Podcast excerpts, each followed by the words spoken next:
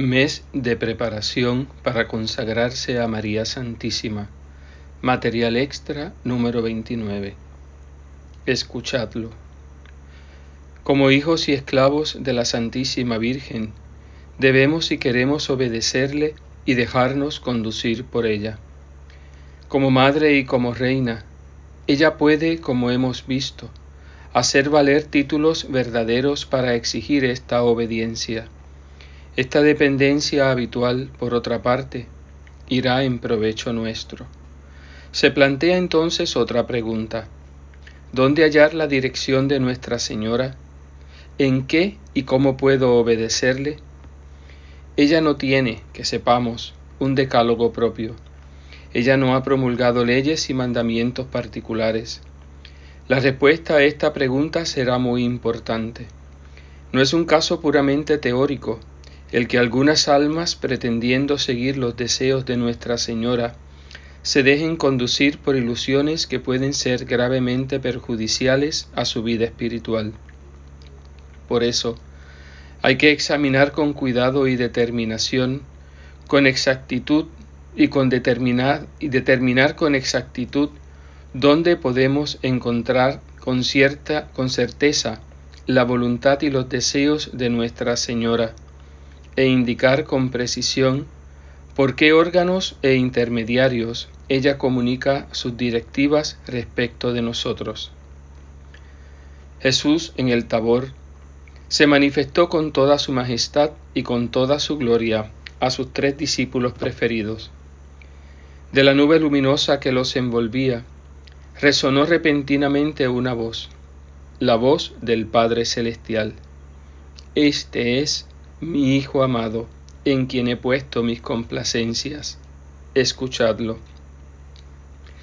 Fuera del Padre no hay nadie en el mundo que pueda repetir estas palabras excepto María, la Madre Virginal del Salvador.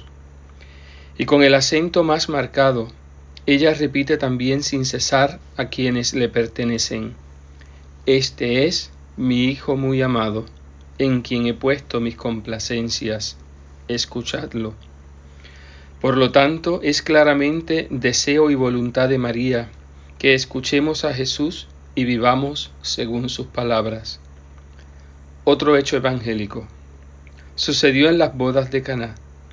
La delicadeza atenta de Nuestra Señora acaba de adivinar el aprieto de quienes le han invitado. Ella, y ella sola, conoce la omnipotencia de Jesús y va a abogar por la causa de sus amigos. Hijo, no tienen vino. A primera vista Jesús parece desechar el pedido. En realidad, y como siempre, la oración de su madre va a ser escuchada. María lo ha comprendido enseguida. Apaciblemente dice a los servidores, Haced lo que Él os diga. Nadie podrá dudar de que el deseo más ardiente de la Santísima Virgen es vernos cumplir los mandamientos de Dios, realizar sus voluntades, seguir los consejos y prescripciones de Jesús. Ella no tiene voluntad propia.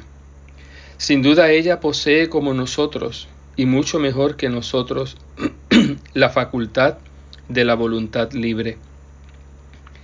Pero por lo que se refiere al objeto de esta voluntad, ella no desea nunca sino lo que Dios y lo que Jesús quieran.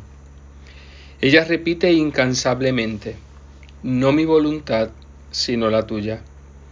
Y hay una oración que nunca calla en su alma. Fiat voluntas tua sicut in cielo et in terra. Hijo mío, que tu voluntad se cumpla por mis hijos de la tierra, como se cumple siempre por mis hijos del cielo. Por eso es evidente que la voluntad de María es que nosotros cumplamos las voluntades de su Hijo y respetemos todos sus consejos y deseos. Pero esta voluntad es la voluntad de una madre y de una reina, que como hemos recordado, puede exigir nuestra sujeción y nuestra dependencia. Podemos considerar los mandamientos y las prescripciones de Cristo como ratificadas y confirmadas por la autoridad real y materna de su Divina Madre. Quien es infiel a las voluntades de Cristo, pisotea igualmente las de María. Pero al contrario, dejarse conducir por las prescripciones de Jesús es ser dependiente al mismo tiempo de su Divina Madre. Nunca nos convenceremos y penetraremos bastante de ello ¿Qué es en la práctica la santa esclavitud? ¿En qué consiste, en definitiva, la obediencia a Nuestra Señora que queremos practicar? No es otra cosa que vivir según la doctrina, los preceptos y los consejos de Cristo, esto es, vivir según el Evangelio de Jesús. El Evangelio de Jesús es que por más de un título es también el Evangelio de María. No podemos pensar en ello sin emoción. Dios no ha querido que recibamos directamente de Él al Verbo eterno e increado, pronunciado desde toda la eternidad por el Padre. Ha querido que este Verbo pasara por el seno de María, que en Él se revistiese de encantos y atractivos humanos, a fin de que, así humanizado y marializado, los recibiésemos con más amor y agradecimiento. Y este otro verbo de Dios, este verbo del verbo que es el Evangelio, Jesús no ha querido dárnoslo directamente.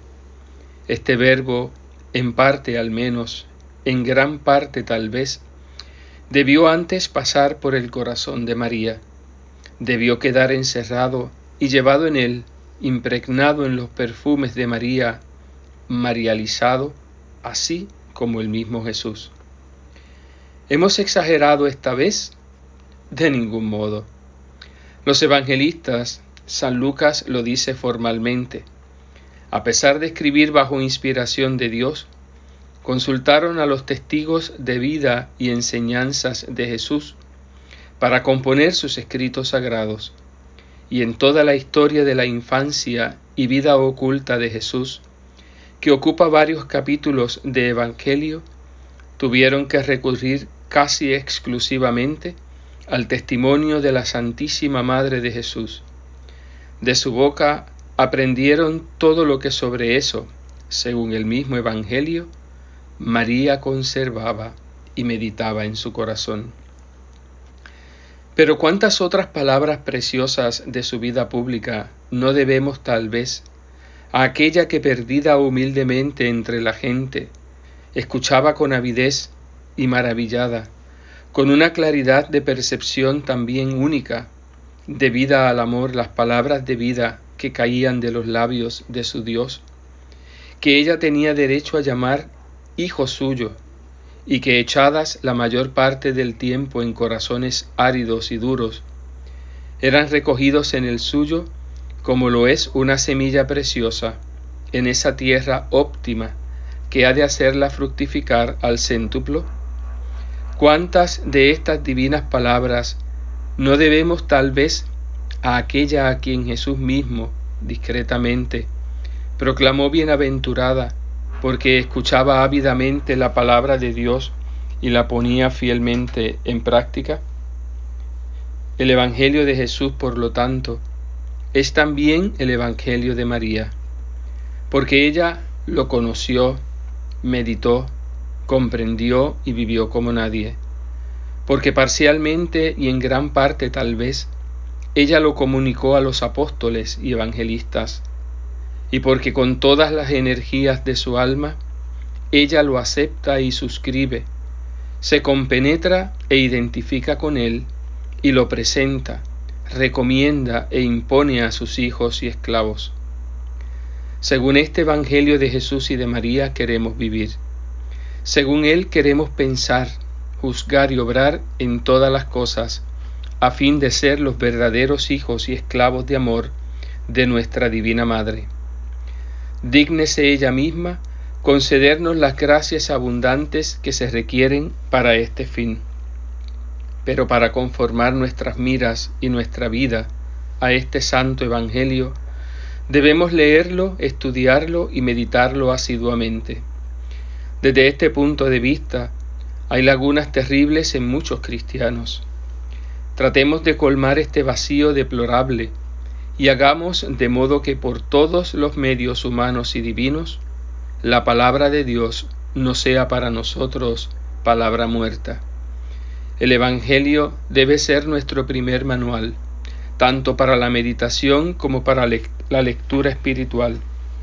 Es maravilloso ver cómo ciertas almas, incluso poco instruidas con la gracia de Dios, descubren en los textos evangélicos luces y riquezas increíbles para su vida de cada día. Nuestra Madre amadísima debe ser aquí nuestra maestra como ella lo fue.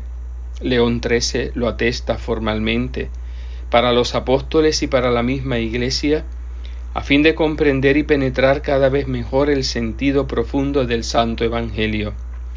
Sólo entonces captaremos el inmenso alcance de la palabra que de tan buena gana seguiremos oyendo de labios de nuestra Madre, palabra que será para nosotros una divisa, todo un programa de vida. Escuchadlo.